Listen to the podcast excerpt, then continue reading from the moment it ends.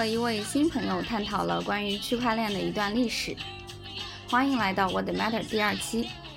What Matter 是一档关于 Web3 元宇宙相关的技术、商业、思想和生活方式的博客频道。我是主播思燕。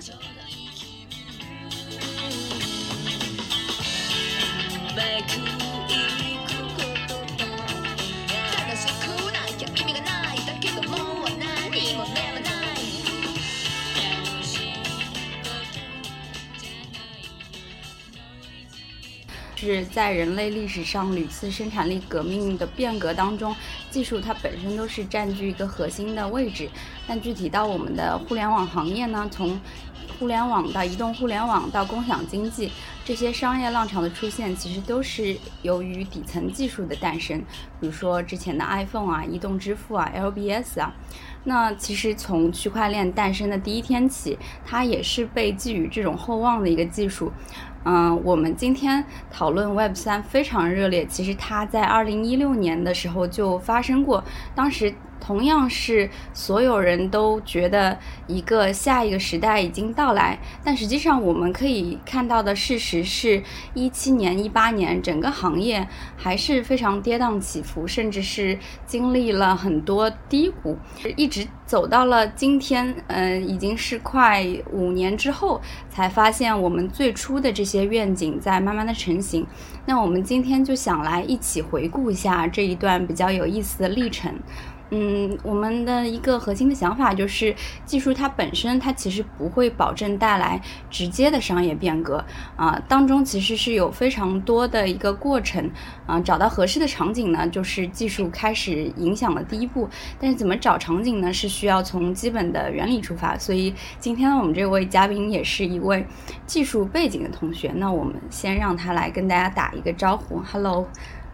美丽。Hello，Hello，嗯。各位 各位听众，大家好，对我叫刘美丽，对，嗯。呃，我自己的话是一直在呃，用现在的术语来说，是一直在呃 Web 二的公司做技术，对，呃，我现在主要在 Airbnb 做搜索的工作，然后呃，之前的话在字节和美团，呃，做过各种各样不同的业务吧，就是业务的，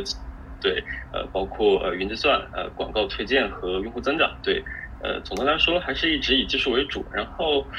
呃，我的话，呃，大概也是从我其实我是一个新人啊，就是对这个行业来说，我是今年才入坑的。对，呃，今年入坑的时候，呃，刚好是 DeFi 的元年嘛，就是各种各样 DeFi 的项目层出不穷。对，呃，然后对，很高兴能有这个机会来跟思妍一起，呃，回顾一下这个历程。对对对，就是因为今年就是嗯，美丽是我的一个网友，然后也是在网上逐渐看她从呃纯纯的 Web 二一点点走向 Web 三，我只是看到了这个过程的变化，所以我觉得你你的视角，尤其是对于好多还在 Web 二的人来说，就是会很有意思。那嗯。要不你先来介绍一下，从技术的角度，或者说从一个程序员的角度，你是怎么样理解区块链的？嗯，好好，呃，就像就像你刚才说，呃，就像思妍刚才说的，我觉得，呃，其实比较大的变革还是技术驱动的，就是，呃，对那些比较呃有有颠覆性的变革，其实最底层还是技术驱动的，对。然后，呃，一个新技术出现的时候，它提供的功能和它的技术实现和它可能潜在的一些应用场景，其实是完全不同的三个方面。就是呃，你很懂它的技术实现，但是你不一并不意味着你你会能理解它可能会使用在什么地方。对，呃，比如说互联网最初它其实是一个呃军方的用来通信的一个技术，对，呃，然后呃，具体到区块链这个技术，呃，其实现在网上有很多介绍，但但他们可能会呃重点的讲什么，比如说呃去中心化这样一些特性啊、呃，其实没有特别讲清楚它到底是个什么东西。对，就是呃很，容易看起来它是一个什么思想浪潮的革命。对嗯，OK，然后对，那我们现在可以来理一理，呃，区块链它作为一个新技术，是，就是我 我补充一下，我觉得，嗯，我们在看区块链技术概念的时候，因为它确实是有很多特征，比如说像去中心化、分布式，以至于这些特征到后面都盖，嗯，对于说不是技术背景的人来说，都已经嗯不会去探究它到底它的变化的部分在哪里。对对对，就是我们去只关注那些形容词的话，嗯，我们会忘记了这个这个东西到底是一个什么。对，呃，我觉得我们可以先来稍微回顾一下现在互联网软件的一个一个技术架构。对，呃，其实现在大家用的每一个软件是有两个版本的，对吧？一个是客户端，一个是服务器端。嗯，呃，对，服务器这个词可能略微有点抽象，因为大家没有见过。呃，其实服务器就是一台电脑，对，就是一台计算机。就是性能稍微好一点，跟跟大家在呃那个商店里买的电脑是一样的，对，对。然后是刚才说，现在每一个软件其实是有两个版本的，就是一个是客户端的版本，一个是服务器上的版本。呃，比如说支付宝，其实它也它就是有两个版本的，一个版本装在你的手机上，另外一个版本装在呃阿里的服务器上，对，对，阿里的服务器在千岛湖。哈哈哈哈对我们服务器好像像在在四川这个山洞里面。对对对。对，就是那个机房的散热是一个很很很大的问题，所以很多服务器都会放在海里或者放在那个湖底下。嗯，啊对，然后这是第一个点嘛，就是现在我们用的每一个软件其实是有两个版本的，一个是客户端版本，一个是服务器版本。然后服务器版本的那个软件，它就呃运行在它的服务器上。对，然后现在每一个服务器它其实都是有主人的，这个主人。呃，可以是一个人，也可以是一个法人，就是是一个公司，对。然后这个主人是可以控制这个服务器的，他也可以控制这个服务器上的软件，对，嗯，他可以控制它的逻辑和数据，他可以把你的数据删掉，其实也可以把这个逻辑改掉，对。对，其实但是这一点的话，对于用户来说，很多时候是不会去注意。对对对，就是呃。你你手机上软件的升级，其实你可能还能注意到，但服务器上软件的升级，它把这个逻辑改了，它升级了，其实你呃很难很难去注意到。然后现在的架构，呃，还有一个点就是，呃，公司与公司之间，他们的数据和逻辑其实都是完全隔离开的。嗯。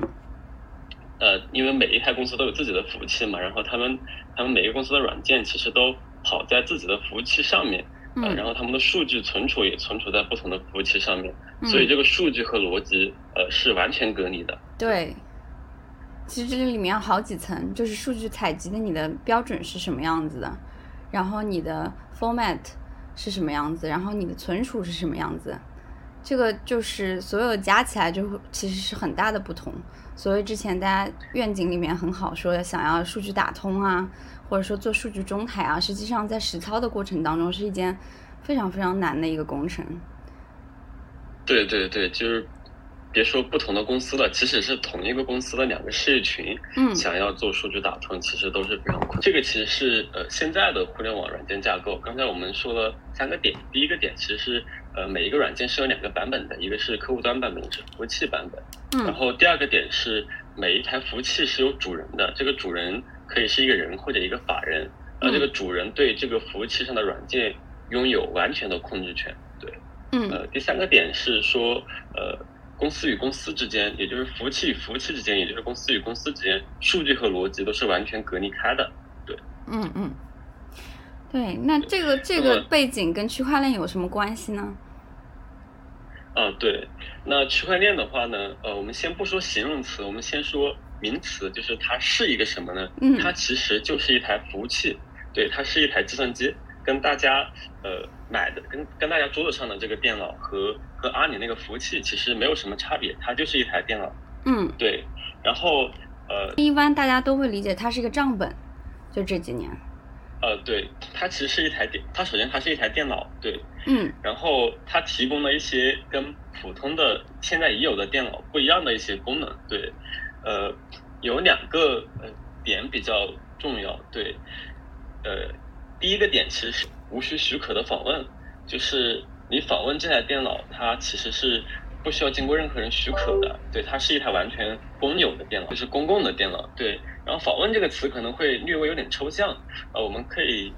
把它具象化一点，比如说大家在浏览，大家现在在自己的电脑里面浏览器里面输入一个网址，这个就叫访问，就是你其实是在访问阿里的服务器，你在你在这个浏览器的网址里面输入呃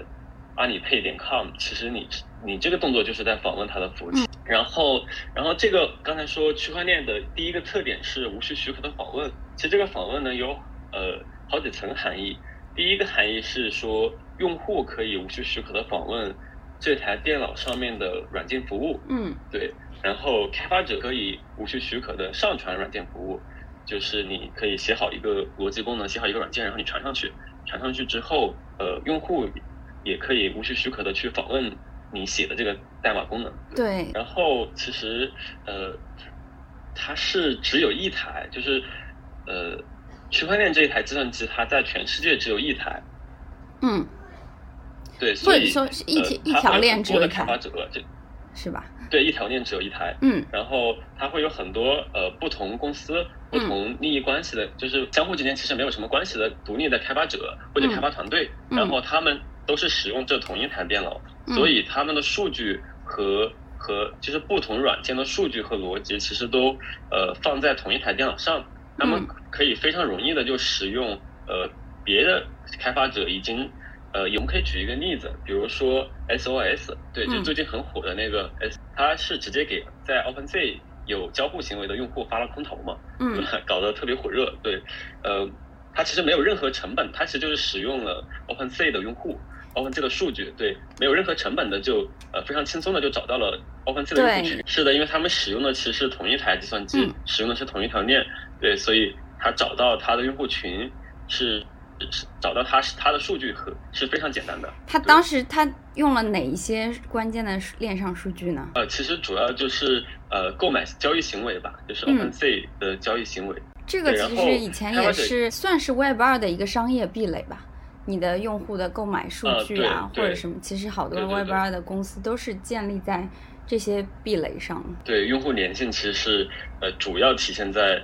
呃用户的数据在这里。对，但是其实 Web 三它就不存在所谓的项目私有数据。对，还有一个例子是呃，比如说开发者可以很容易使用别人已经传上去的代码。嗯。比如呃，Uniswap 是一个去中心化交易所，然后它就被很多其他的 App。其他的 D App 直接集成进来，然后非常简单的就实现了兑换的功能。然后，呃，刚才第一个点讲了，呃，无需许可的访问这个特性。就，我们首先讲了区块链是一台计算机，然后它有两个比较创新的功能。第一个点是无需许可的访问，然后第二个点是，呃，第二个特点其实是这样子的，就是它跟我们已有的服务器不一样的一个点是说。它开发者一旦把代码传上去了，就不能再修改。嗯，对，这个点看起来是非常小的一个点，但它其实是一个非常颠覆性的一个变革。就是它，所以它上面的代码是呃天然就存在信任这个事情的，就是你可以信任这个功能本身，因为呃开发者一旦把这个代码传上去了，呃它就不能再修改，所以你可以去信任这个代码本身。对，就是所其实。我们后来说的 DeFi 就是建立在这个基础上。为什么你可以把钱托管给这个协议？就是因为它的代码是写明白了，我是从哪里来，做什么事情，再到到哪里去。这个哪怕你以前是这个信任是需要通过一个中介来建立的。对，比如说现在我们使用支付宝，我们呃能够很很很。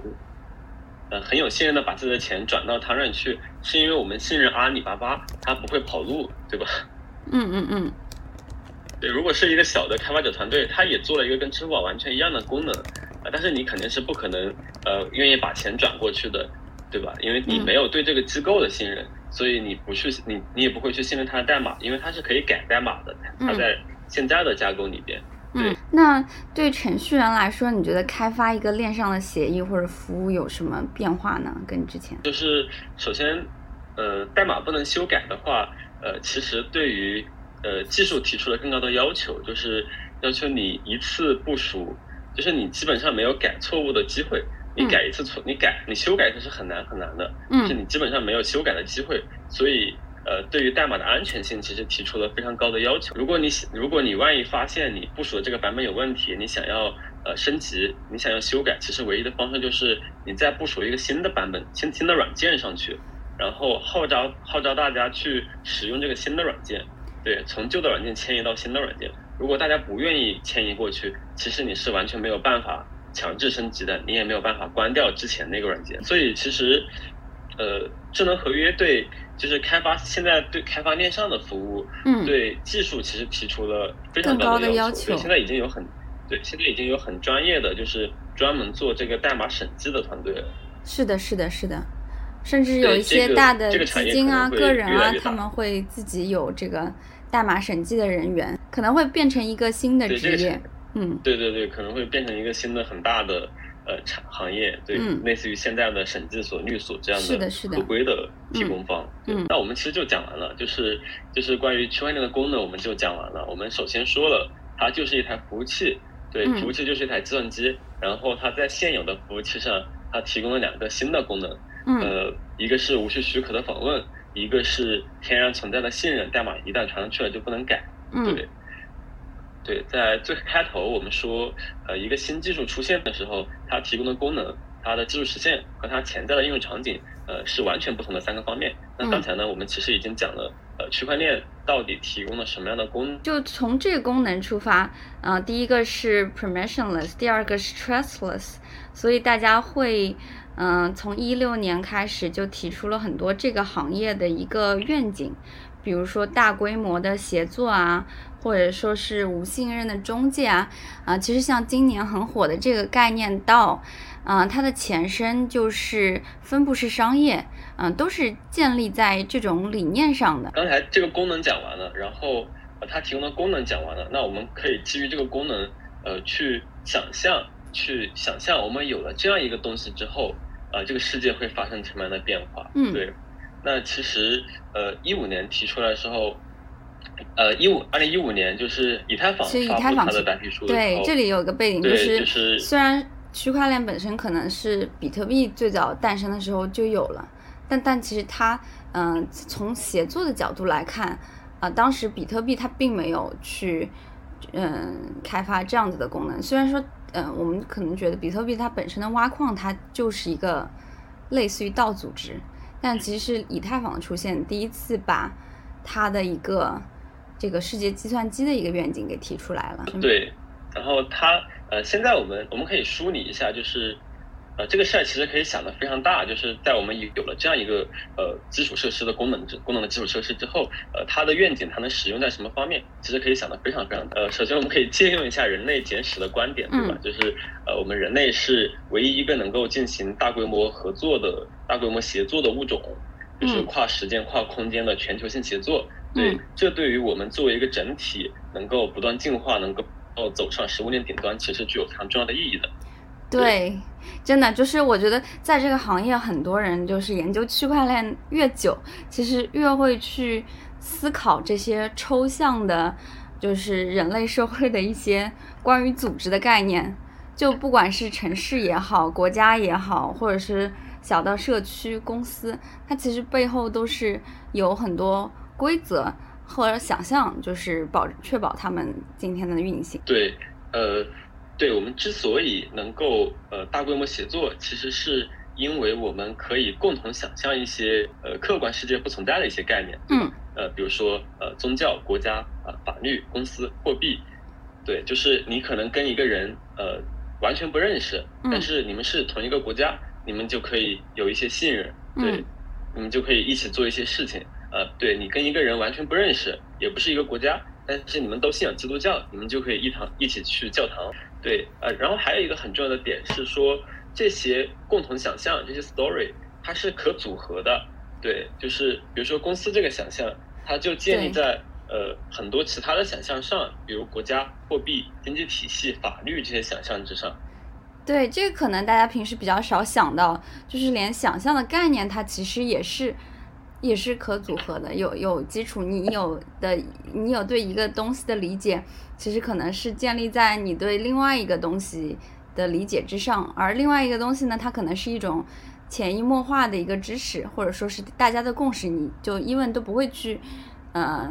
去再思考它这个概 概念到底是怎么来的。对对，然后呃，这些 story 这些共同想象，其实就是作为所谓的信任中介来存在，能让我们呃，能让我们能够进行跨越时间空间的一个全球性的大规模协作。嗯，对。然后呃，如果我们有了区块链的话，其实呃，就是我们有了这样一台计算机，然后我们只要把代码传上去，就不能修改。那么其实所有可以用代码描述的事情，其实它都天然就自带信任了。嗯，就是因为你知道它写上去了就不能改了嘛。嗯，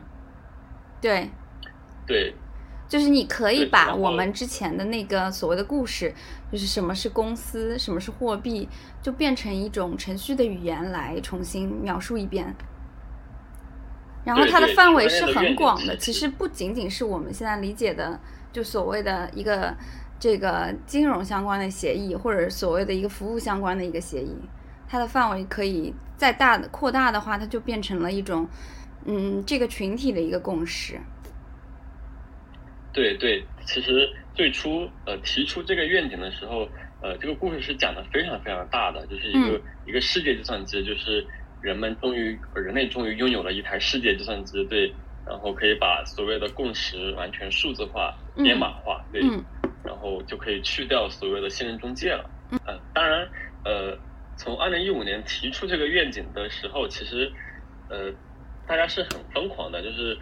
这因为这个故事真的非常宏大，对。嗯当然，实际上我们现在回头来看，呃，实际上的发展并没有呃完全按照这个愿景来，呃，嗯至少其实是比最初的狂热的大家想的要慢很多。对，就我们来回忆一下，就是二零一五年的时候，大家就是呃从这个所谓的形容词出发，怎么样嗯、呃去信任大大规模的协作，然后其实是想了很多的应用场景的，比如说这个呃链上的这个呃滴滴呀、或者说呃链上的水滴筹，解决一些现实社会中的一个信任的问题，但实际上它是碰到了很多的困难。啊，这个困难在于说，你可以保证链上是可信的，但是你不能保证链上和链下之间它的一个可信。比如说，呃，这个水滴筹的这个病人，他是不是一个真的病人？其实你是需要在链下去 verify 的，除非你的所有的医保设施、这个医疗体系都已经上线了。所以说链链下到链上的信任问题，给整个我们所想象的商业版图去带来很多的困难，这个是一个困难。然后第二个困难呢，是我们所说的这个价值流转，呃，合约的执行它是需要有价值的流转。就比如说，呃，链上运行的这些数字货币，而当时这个其实，嗯、所有的数字货币它本身的价值都是极其不稳定的。你如果是要把它，呃，发展成一个跟你生活非常强相关的一个东西的话，呃，那上面如果没有一个稳定币的话，其实它的波动性是。呃，正常人难以承受的，甚至说，呃，有一些应用，我是想说，这个用区块链来解决公司协作、股权分发的一个问题呢，也是没有那么多人去可以接受我用一个币本位来去作为我的一个主要的一个经济来源，所以这些都是一些现实的障碍，以至于到一六年后期、一七年，大家都觉得这个故事会有好多的泡沫。对对。但其实反过来，到了今年，就是我们看什么问题被解决了呢？一个问题是，就是这个链上持有资产的人数大大的一个增加了，然后另外就是我们现在所说元宇宙也好，呃，这些概念它其实更多强调的是数字原生的一个世界，它不再去跟。链下的世界发生过多的一个关联了，嗯，我所有的这个创作都是在链上原生，我的关系是在链上的，然后我的身份是在链上，所以就其实是避免了当时的很多一些障碍。对对，一个是呃，刚才自言说的，就是这个链上持有链上资产，就是我们有这样一个计算机，它能够去信任化，嗯呃，但是它用代码只能描述呃链上的事情，对，就是所以它的前提是说，大家首先需要把资产都换到链上来，然后嗯在链上进行交易，然后呃，在这个交易的过程中，我们才能够去中介化，对，去信用化。对，刚才，呃，刚才我们讲了它的一些愿景，对吧？呃，现在我我们可以其实再来讲一讲它实际上已经有的一些应用。嗯嗯，因为我们知道这个互联网，呃，整个 Web 二发展历程，它是解决了很多实际的问题的。就最大的一个问题是，它提升了很多效率啊、比如说这个撮合交易。那很多人就会拿着这个思路去对比，到底区块链上的应用它解决了什么样的实际的问题呢？或者是有什么样的一个所谓的应用？区块链的第一个应用其实是呃比特币，嗯就是从两千零八年当时发那个比特币论文开始，到现在，其实比特币是呃区块链最早也是呃使用最广泛、大家认知最深刻的一个跟区块链绑定的应用。对，嗯，它实际上是区块链的应用。对，对其实很多人不会把比特币就是一个货币理解成一个应用。嗯对，它在最初中本聪提出这个呃应用的时候，它其实是想设计一种电子现金。嗯电子现金，对，就是呃一个完全去中介化、一个全球范围都能快速转账的一个一个应用。对，这个其实呃在当前的世界是真的没有的，只是嗯大家感、感知不是很深。嗯对，现在我们的金融金融系统其实没有一个全球性的金融系统，我们是都是一些地区性的。呃，嗯比如中国会可能会有一个，然后中中国会有好几个，就是各种银行嘛，他们都、都有自己的系统，然后、然后中国的这个金融系统跟南美洲某一个国家的金融系统，呃，其实是完全不一样的，就是他们之间想要去去交互，想要有数据交互，想要有转账，其实这个流程是非常非常慢的。嗯对，对，所以现在其实是没有一个这样全球性的一个呃电子支付系统的。然后呃，因为它其实有不同的机构在在主导这个系统嘛。然后呃，比特币的话，其实它最初提出的设想是想做一个全球性的去去中构去机构化的这样一个支付系统。对嗯对，然后呃，从技术的层面角度来看，呃，其实比特币不是我们刚才讲的这样一个很通用的区块链，对嗯它，我们也可以认为，呃，它确实是一个区块链，它也是一台电脑，但嗯它这台电脑呢，应用层，嗯，对它没有把应用层跟呃系统层分开，也就是说，它这个系统并不能支持你安装很多的应用，不支持是开发者在上面开发很多的应用。这个系统上面就，对这个系统上面就只有只能有比特币这样一个应用。嗯这其实有点类似于我们呃之前的功能手机和智能手机的差别。就是智能手机的话，其实你是可以自己装软件的，然后开发者也可以开发软件，然后用户可以去安自己选择安装不同嗯开发者、呃开发的软件。嗯呃，但其实功能手机的话，它其实就是系统层跟应用层没有切割开，嗯所以它出厂的时候，呃，装了什么软件，那你其实就只能用这些软件，对嗯对，它不能再开发新的软件，对，所以比特币大概就是一个这样的呃功能手机，一个一个这样一个区块链，它嗯是一个单独的区块链，是一台单独的服务器，但这台服务器上面只能有一个应用，就是比特币本身。OK。对，但那除了在比特币之后，还有哪些标志性的应用呢？对，然后其实呃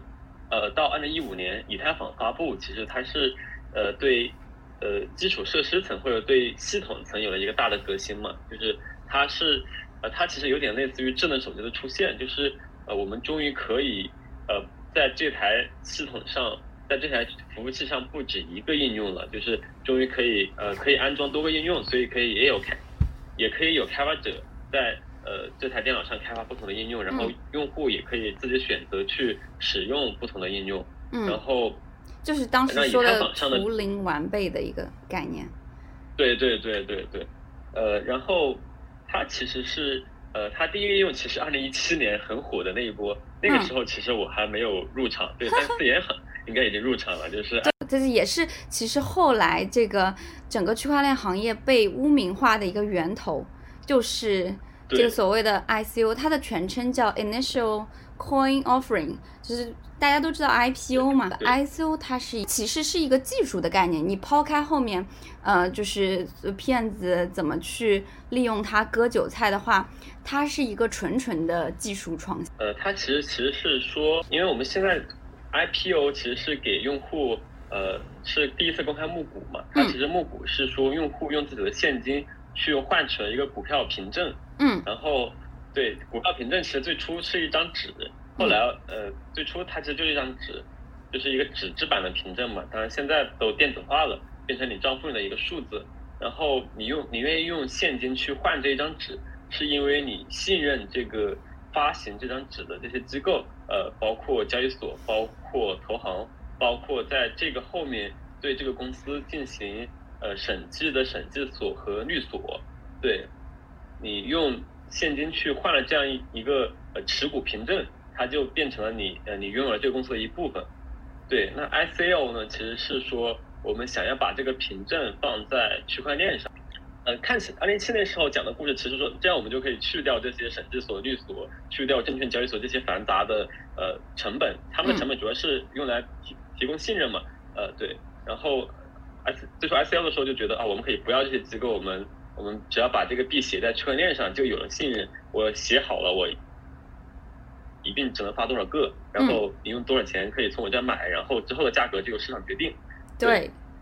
嗯但二零七一二零一七年其实有很多问题嘛，就是嗯我理解 ICO 这个东西，它适合作为呃最后的应用，而不是最初第一个应用。没错，因为嗯二零，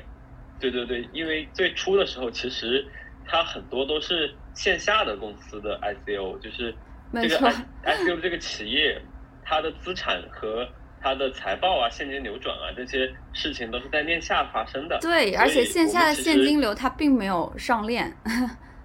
并不可审计其实无。法去确保这个这个它的资产到底是一个什么样的情况，就就就这个公司我们买的 B 的这个公司，它到底是一个什么样的财务运转情况？对，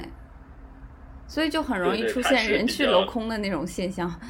嗯，因为当当时大家也没有意识到这一点，只是觉得说啊，因为就是都看到了那些形容词，觉得 ICU 就是所有的都是可以保障的，甚至是看了它的 roadmap，然后就去投了。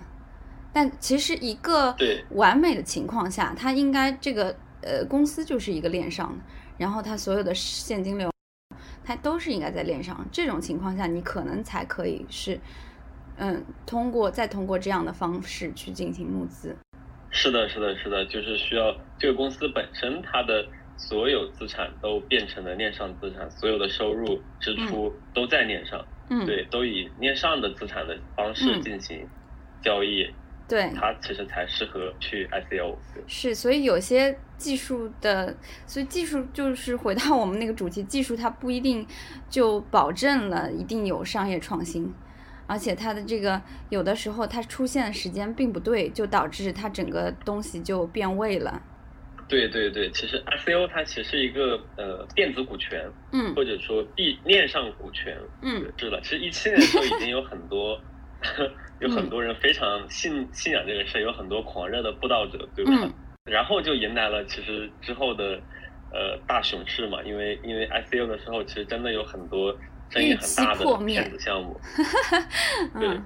对，然后其实就到二年，对，这是第二个应用。当然，嗯这个应用可能出现的时间不一定完全符合，呃，就出现的时机不一定是已经成熟了，对。嗯，对然，后第三个应用其实是 DeFi，嗯就是去中心化金融，对。，decentralized finance，这个其实在二零二零年呃时候还开始火的吧，就是随着 Uniswap 的那个呃对上线发布，说到这个，想到一点，就是 DeFi 这一波它的影响其实没有 ICO 那么大，因为使用 DeFi 的人群是所谓的这个 crypto native，或者是呃是完全这个链上资产的人群为主。它这个时候已经把那些链下的人群排除在外了。对对，它叫去中心化金融，但它其实也是一种虽然去中心化，但是是面向面向链上资产的这样一个呃金融。对对它的这个范围会嗯比之前要精准很多吧，是一个完全由这个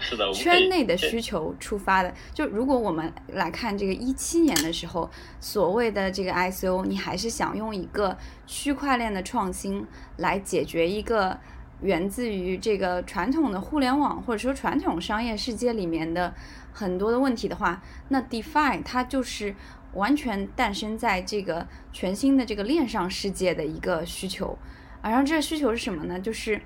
当大家拥有了越来越多的链上资产了以后，就有个诉求想要生息。是的，是的，就是呃，DeFi 的话，其实它的创新就是它之所以能够去中心化，还是我们呃最开始说的，对吧？就是比如说现在的银行啊，银行它其实呃，我们特别宏观来看，它是它的模式其实很简单的，就是有人存存把钱存到银行，然后他会得到一个利率利息，对，嗯，他会得到一个比例的利率，然后有人会从银行借钱，他他愿意支付给银行一个利息，对。然后银行赚的其实是这两个利息的差别，嗯，对。然后它其实银行最大的呃点在于说，大家为什么愿意信任它去把钱存到它这里去？这个构建信任的复呃过程其实是很复杂的，对吧？就是从从牌照到呃到银行本身，对，就是大家愿意去把钱存到它这里去，其实是出于对银行的信任，嗯。对，那假如说我们有了这样一台呃计算机的代码，一旦传传上去了就不能修改。嗯。那我如果用代码把这一段逻辑写好，我传上去了，大家看了这段代码，呃，知道了它的功能，也知道它不能修改，那其实大家就会去信任这样一段代码。对。对。对，这个其实是呃所谓去中心化金融它之所以能够去中心中心化的一个原因吧，就是它。能够去机构化的信任是的，而且这个就是跟我们刚刚连上了，就是它解决的完全是这个链上的问题，然后你资产是在链上，这个时候就不存在你说你还要确保链从链下到链上的真实性的这个问题。所以它的目标人群也是面向这个持有链上资产的人群。嗯，对，呃，其实我们回顾一下，呃，DeFi 到底都。呃，做做出的哪些有哪些做的比较好的场景，有哪些做的不好的场景，嗯，其实也是很明确的，对吧？其实我觉得做的比较好的，其实主要有两个嘛，就是一个是这个去中心化交易所，嗯，比如这个 Uniswap，对，然后然后第二个是这个呃借贷和储蓄这样一个场景，嗯，呃，其实就是银行，类似于银行，就是大家可以把钱存到。它存存到一个呃这样的 DeFi 银行那儿去，然后他会给你一个利息，然后有人愿意去借钱，这个借主要是抵押贷款，对，这个贷款主要是抵押贷款，它可以用它的其他的链上资产去抵押，然后去借到一些啊链上的稳定币，对对，稳定币其实也是一个呃 DeFi 很重要的一个基础设施，嗯，对对对，甚至可以作为一个单独的应用。可以认为它是一个单独的应用，就是稳定币，就是跟跟法币挂钩的，嗯，一个链上资产。然后这个 DeFi 的这一波，其实它带来了一个非常重要，对整个生态带来一个非常重要的呃作用，就是它把这部分人群更加牢固的去留在了链上。就是有了 DeFi 的出现的话，大家就可以说，嗯，我可能不急着就是把它在。兑换，我已经不把它当成一种证券，我可能更多的就把它当成了一种资产留在这边。啊，对，是的，呃，然后我们看那些呃做的没那么好的场景，呃，比如说呃保险，嗯，比如说呃去中心化保险，嗯，呃，这个其实就很需要，它其实就跟链下的一些行为和数据挂钩了，嗯，这个是呃。我们讲已经存在的应用，呃，第三个应用其实是 DeFi，对，嗯，然后其实就是呃比较火的 NFT 了，这个我知道思妍是参与度非常高的，对，买了很多这个归零小图片，就觉得 NFT 是整个它在 DeFi 之后是大大的降低了门槛吧。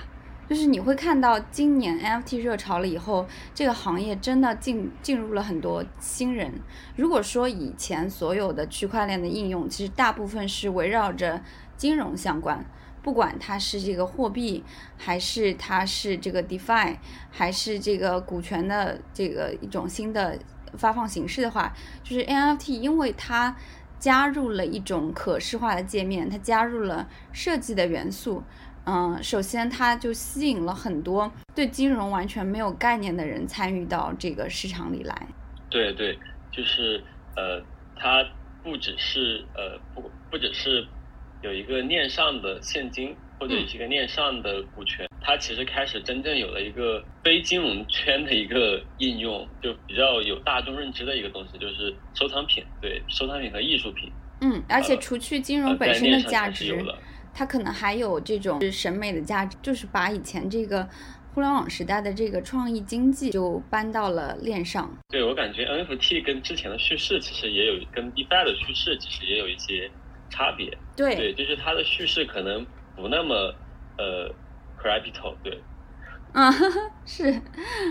对，其实 NFT 我觉得它是连接 Web 二和 Web 三世界的一个重要的一个转接口。为为什么这么说呢？因为其实 Web 二世界里面有很大一部分叫数字经济或者创意经济，呃，这个东西在 Web 三时代，它可能是就是变成了一个类似于 Web 三时代的实体产业。其实像我那个播客第一集跟陈月天聊的，就在他看来，我在元宇宙里面。去做这个内容创作，已经不仅仅是内容创作了，因为你在去，你是在建一个线上的一个虚拟的世界，不管是建造一个这个建筑也好，或者你做一个 NPC 也好，你是在这个数字世界是去做建设的，也可能会成为以后 Web 三的一最最大的一个基础的产业。呃，对，呃，刚才思妍提到了 Web 三，对 Web 三和元宇宙可能是。二零二一年度最火的两个词了。嗯，对，对，呃，我接触的词其实，呃，听到的频率是非常高的，但，呃，但可能这个这两个词还是非常模糊和抽象。就是现现在来看，就是大家对这两个词的理解也都会存在一些差异。对，那那 C，你是怎么理解 Web 三呢？嗯，其实我觉得 Web 三它可以理解的比较简单，就是它是一个。有价值确权的，然后是加上了互联，呃，加上区块链的一个互联网。嗯，区块链它解决的刚刚我们说的嘛，一个是价值确权的问题，一个是 permissionless，然后就去去信任。然后它是 Web 三，呃，这个名字本身可能有一点小小的误导，大家会觉得说它是，呃，互联网的这个一个。更好的一个版本，因为三总是好于二嘛。但其实我觉得它可能更多的是一种叠加，因为因为很多场景下 Web 二它是已经解决的非常好了。然后，但是 Web 三呢，它是通过这种确权去来创造一些新的场景，这个为链上原生的一个数字世界服务。你在链上创造了更多的。原生的资产，然后，呃，更多这个原呃原生的这个内容，然后，嗯，有了 Web 三的基础设施，它可以流转起来，可以变成一个真正的一个纯数字世界。就像我们以前就是小时候看过那个 Matrix 的的一个电影，它其实就是描述的一个，嗯，纯的算法，嗯，在算法驱动的一个世界。嗯，我我们看的电影那个头号玩家，可能是他的一个具象的表现，就是他用了什么样的渲染技术啊，他用了什么样的一个头显设备啊。但本质上来说，就是我们嗯，在互联网把我们的生产力提升到提升了二十年了以后，我们人的方向一定是嗯，至少在线上是一个更加数字化、更加这个算法化以及就是更加智能化的一个。嗯，世世界就包括它的这个人和人的这个协议，都是由嗯链上的合约来约定的。对对，就是 Web 三，它首先应该是对 Web 二的补充，对吧？而不是而不是一个覆盖。它其实对 Web 三已有的一些呃问题进行了一些，或者说大家还没意识到是问题的问题，嗯，进行了一些补充。嗯，对，就是它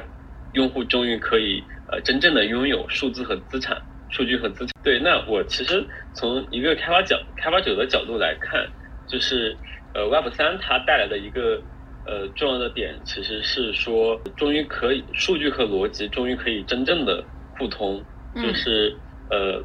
因为刚才说嘛，就是区块链上面它的一个开发者可以很轻易的、很轻松的看到另外一个开发者的逻辑，使用另外一个开发者的逻辑和和数据，我们就是。真正拥有了一个呃软件之间的相互可组合性，对对，那我觉得可组合性一定会带来这个软件创新的极大丰富。对，这个其实就回应到我们前面一开始讲那个问题，就嗯你在 Web 二的时代，你做数据打通是非常难的。这个难的在于它其实每一个公司或者说每一个组织，它有自己的一个标准，然后当呃 Web 三的时候，它其实呃有了一个统一的一个标准，而且它是可被查看的，所以嗯、它其实是呃拥有了一种网络效应，让后面的人他自己嗯确权自己的资产，自己匹配这个链上的标准，然后就可以去把这个呃重新去建立啊、一个可以互相组合的线上世界，而且这个东西不是强制的，并不是自上而下的，并不是说我有一个权力机构，我说啊、我们规定这一片的数据全部要打通，嗯、因为很多时候，嗯、其实。用户他并不是说我要拥有所有的数据，因为你在 Web 二公司，你就会知道处理数据它是一件非常麻烦的事情，对吧？就是用户也不存在这样的能力，用户他其实需要的是对资产的确权，他是要对这个数据价值的确权。然后，嗯、如果是嗯、这个互通的，再加上有统一的标准，就是它其实是创造了一个天然的市场。你就可以去自己来决定，我是让什么样的数据去在市场上去找到它的一个价值，我什么样的是需要自己去私有。其实这个选择权就给了用户本身，然后这个这个定价权就给了市场。对，哎，刚才我们讲的其实有一点抽象，就是、嗯呃，其实我自己对于 Web 三，呃，其实感受最深的其实是呃游戏这个领域，对，就是区块链加游戏这个领域，就像过去一年，其实呃经典就经典，对它也有很多呃这种区块链加游戏，就是链游火了起来，对吧？对呃，对，比如那个 Axie，Axie，对，其实呃，我觉得这个还是呃这这这一块的结合还是蛮好理解的。就是你看我们现在的呃游戏，其实它是一个很很尴尬的游戏资产，它其实是一个很尴尬的定位，对吧？嗯就是大家呃其实花了很多钱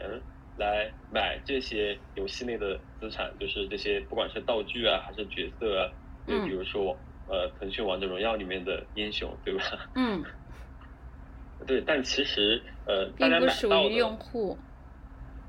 对，但其实大家买到的这些东西，呃，定位其实非常尴尬，它其实并不是一个资产。就是首先它其实没有流动性，你不能自主决定我要把它卖掉。然后，呃，然后它其实呃并不是完全属于你，就是你买了一个角色之后，其实游戏厂商可以很随意的把这个游戏啊、把这个角色的一些特征给改掉。对，嗯那其实我们可以看那个 Axie 它的呃它的优势，呃如果呃它的点其实就在于说我们要把游戏里面的资产上链，对，变成一个 NFT，就大家买到的一个呃角色，它首先是一个 NFT，然后你可以随意的去交易，你而且你并不一定要在它的交易平台交易，你可以跟任何你可以随意把它转给任何一个链上的地址，嗯。啊，对，就首先它流动性变好了，就是你可以去随意的交易，啊，没有任何人可以管制你，不让你交易，嗯。啊，然后呃，就是你就终于真正的拥有了这个资产，就是它是在你钱包里的，它带来的一个好处就是我的资产可以在呃游戏当中互通了。对于游戏本身的可玩性来说，就是如果我们是要建立真正的元宇宙的话，啊、我我们是有很多人和物和故事线，它是需要去慢慢累积的。然后这个累积呢，嗯，肯定靠公司嗯去 PGC 是很封闭的嘛，就相当于说你制作一个电影，那你只能看两个小时。但是我们知道，如果它是一个就是有一定的一个开放性的话，那它就是可以不断的去生长。就像动森里面，它其实是啊、它虽然不是链上的，但是它有这个开放的概念，你用户在里面去生产了大量内容、大量的场景。所以说，这个动森这个游戏虽然说已经十几年了，但你每每年都会看到有很多新的用户，有很多新的东西，就是在这个游戏平台上去生成。然后这个时候就是需要的去资产的确权，然后你再往前延伸一步是什么呢？就是游戏和游戏之间，它可能可以就是以这个资产作为一个索引，就像你刚刚讲的这个，对，嗯，对于开发者来说，嗯，我这个 Web 三和 Web 二的开发者最大的一个区别是，我可以看到你的代码，我可以看到你之前是什么样的数据标准，我去添一个数据啊，这个就很抽象。那如果放在游戏里面，就是说，哎，我知道你这个世界里面你这个砖是什么样，我这个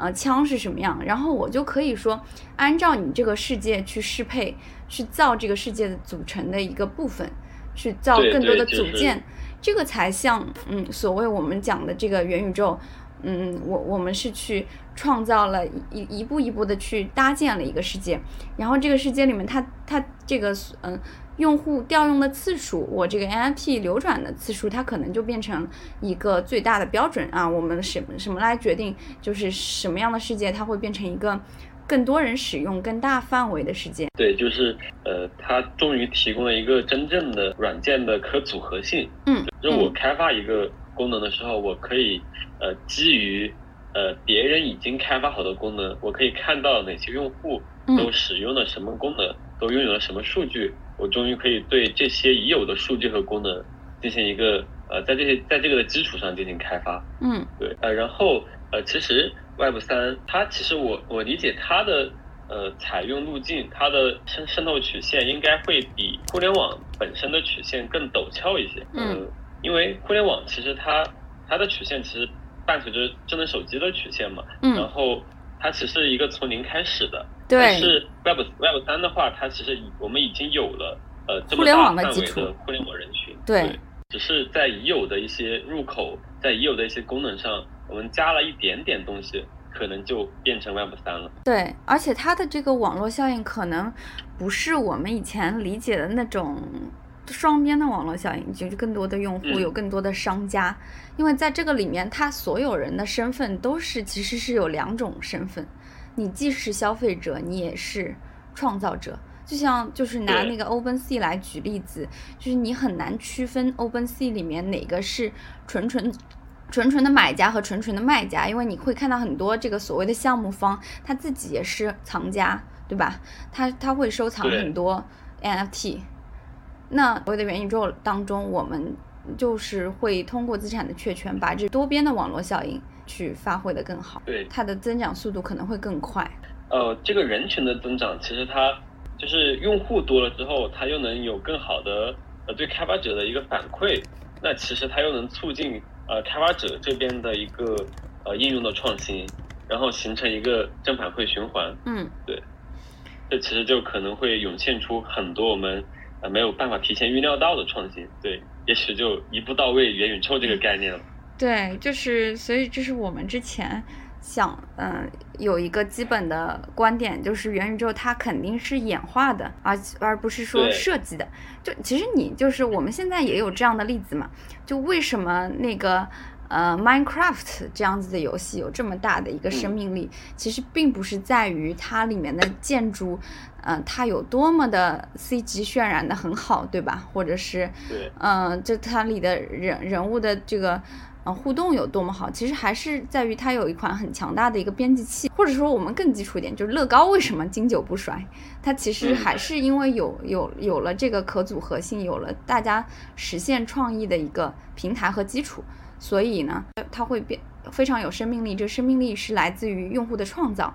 然后再往后走的话呢，嗯、我我们可能会有更多的基础设施，让这个创造力就变得更加简容易去实现，降低它创造的门槛。比如说，我设计更多的这种编辑器和组件，甚至是这个素材库，你可以去很方便的去搭建搭建这个世界。嗯啊，对，就是，呃，呃，提到元宇宙，其实，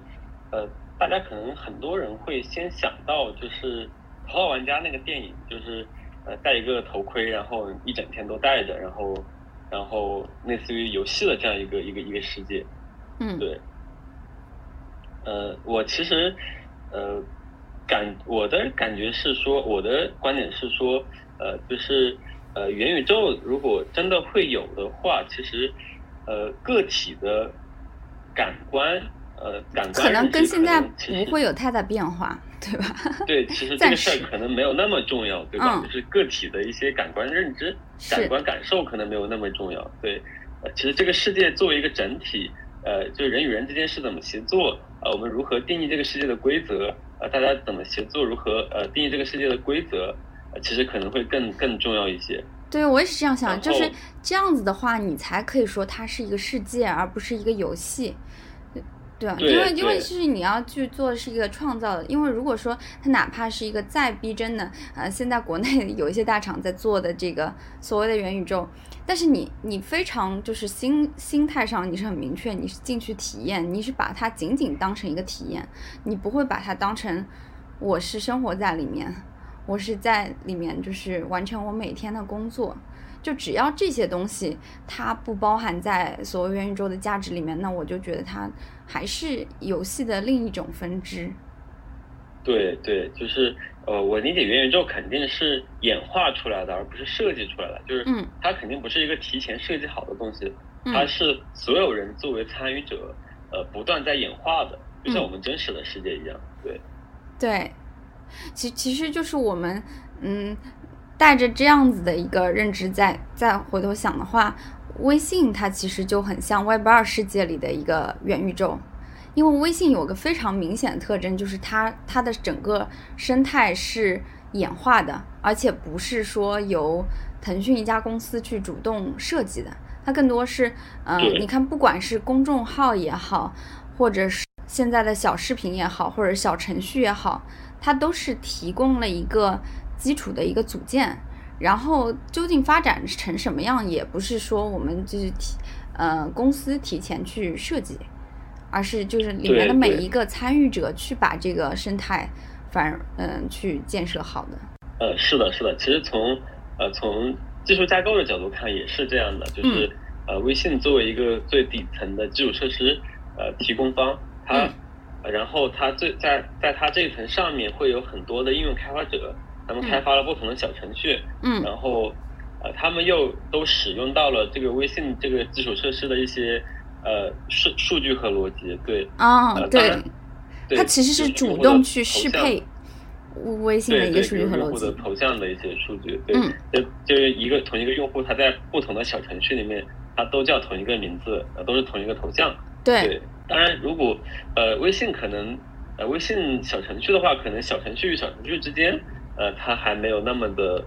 呃可组合，就是没有嗯那么的可实可组合性。对，而且就是跟就是你刚才这个开发者的逻辑来说，它的开放性还没有那么高。你你你微对对它的就是你是否开放一个 API，这个还是由腾讯公司来决定的。对对的，呃，那我理解元宇宙的呃架构，它其实也应该是这个样子的，就是嗯它可能首先有一个母世界，当然后这个母世界呢，它是呃它是一个基础设施，然后在嗯这个母它可能会提供一些一些基础的能力，嗯。然后呃会有很多的开发者，呃会有这个这些开发者可能属于不同的组织和公司，嗯。他嗯们都基于这个母世界进行开发，嗯。然后他们会做不一样的，呃，会做不一样的功能，然后都建立在这个母世界之上，然后它跟别的开发者的呃开发的功能是可组合的。那这里其实有一个点很重要，就是这个母世界，呃，这里有一个利益关系的问题嘛，就是、嗯呃，这个母世界显然大家都想来做，对但如果如果是一个中中心化的机构的话，那大家其实是很难建立对它的信任。愿意把整个世界对，而且一定会有很多这个中心化的一个竞争。你到底是用这个腾讯的母世界，还是用阿里的母世界？嗯，这其实是很难的一件事情，很难所以这个生共识。母世界，呃，肯定是一个完全中立的一个中介。嗯对我理解，它应该一定是呃会在区块链上的，就是嗯这个五世界应该是建立在区块链之上的一个一系列的协议，就是嗯一系列已经大家约定好、大家共同协商出来的，不能再嗯更改的中立的协议。嗯，对。对，那你觉得这现在以太坊像不像这个，可能是未来元宇宙的一个底层的协议呢？呃，我觉得这个事儿要慢慢演化才能嗯知道嘛。就是从提供的能力来看，我觉得呃没有特别大，呃，我觉得是可是是没有什么问题的。但是、嗯呃，其实从提供的能提供的技术能力来看，呃，现在不同的公链之间，那几个头部公链之间其实差别并没有那么大。比如以太坊和那个 Solana，其实嗯我觉得他们俩技术角度看。呃，差别其实没有那么大，对，嗯，可能最终还是看开发者生态，就是呃，没它是错这这是可能是一个网络的竞争，就是它是是不是一个技术的竞争，是生态和生态之间的竞争。对对，所以就是是现在是行业里，呃，尤其是呃传统的那些投资人，他们常常会问的一个问题是，哦，那个元宇宙时代的微信是什么？其实我觉得又根本就不存在这样的问题，就 Web 二时代它是由伟大的产品去主导的。但是 Web 三时代，它可能更多的是一个具有更多共识的协议。对对是的是的，嗯，而且是不是呃，有可能这样的母世界也有可能也有好几个，对吧？就像对，这个未公必是同一个可能也会有对，我都觉得就是其实就你从你从个体的需求出发，呃，他他其实是没有一个强烈的需求，说我一定要线上的元宇宙只有一个，就是你想象中像那个绿洲一样，就是我我只有这么一个可以选择，然后进去去社交到某一个人，可能还是会像现在一样。你你在一个就是世界里面有一群社交群体，你在另外一个世界里你有另外一个数字身份去跟另外一群人交互。但是它有一点是统一的，就是这个数字身份是跟随着你的，你可以选择带着这个身份去哪几个世界做哪些事情。有可能呢，你去了不同的世界，它还会给你一些这个 NFT 的徽章，你你别人看到你就知道啊，你你可能带有哪些世界的属性，对吧？但不并不意味着说这个世界本身是只有一个。嗯，我我们有了迪士尼乐园，我们还得有环球影城。嗯。是的是的是的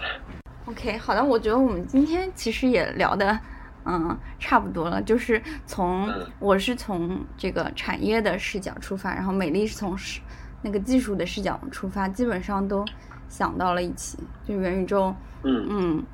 它最终怎么诞生出来，是跟整个区块链行业的发展，对，从最早的这个技术的一个大的愿景，到我怎么样一步一步的去吸引了更多的人群，有了生态，有了更多的所谓的原住民，就我们像这个 DeFi 啊，嗯、这这这些创新，它其实是都是把这个你的新来的人去变成原住民的一些创新，然后在后面我们再有了这个 NFT，它可以吸引到更多的这个以前对区块链完全不熟悉的人群，以至于到后面我们今年所说的这个 GameFi，它可能更加去去打开这么，它变成了一个更 to C 的一个呃市场，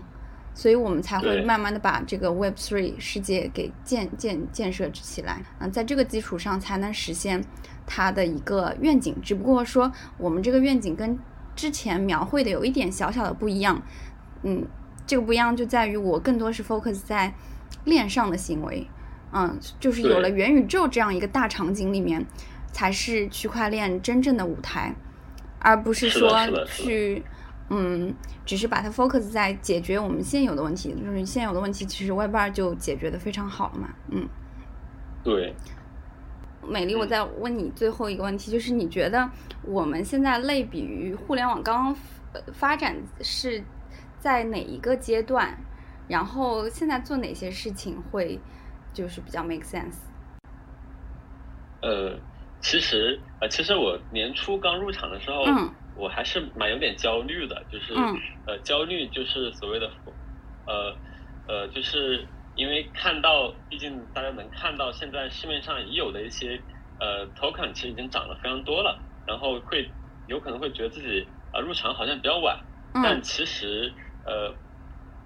有一个数据有有一个类比，我不知道我可以做一个类比，就是嗯。比如说呃一两千年的时候，其实互联网就已经非常火热了，就是大家会觉得大家都很狂热，大家会觉得哇我已经晚了，嗯。对，然后腾讯其实一九九七年就成立了，对，那其实但是到呃第一代那个苹果第一代 iPhone，其实到两千零七年的时候才才发布，也就是说从从这个腾讯成立到第一代 iPhone 发布，就是嗯。一九九七年到二零零七年。这十年之间，即使你完全不知道互联网是什么东西，嗯。你嗯，到两千零七年才开始接触，其实都不晚。对，就是是二零一七年还有拼多多这样的机会，其实它这个生命周期是非常长的。对，所以我是的，是的，是的，就是一个一个大的变革，其实嗯它时间真的足够足够长，足够长的有是不管是对于 builder 还对于投资人来说，对，是的，是这样的。而且我感觉其实早入场不一定就能最开心，早入早亏完。对，就早入场不一定就最开心。对，所以我觉得大家也不用就是 FOMO，对吧？就是，呃，反正这肯定我们都都对这个事儿很有热情，这很肯定是非常好的，可以不断学习，不断去去跟进它最新的一些变化。就我们其实还是比较确定这个是会发生的一个确定的未来。到了今天这个阶段，已经是的，是的，然后这应该肯定是一个很长期的过程，所以也不用 formal，就是呃呃，会有足够长的时间和足够广阔的空间，让让大家开心。对，其实就是再亏这个今今年也只有只有一天的时间可以亏了，我们明年还是会 非常非常美好的一年等待我们去建设。对，好的好的，那今天就聊到这儿吧，嗯。鼓掌鼓掌，开心。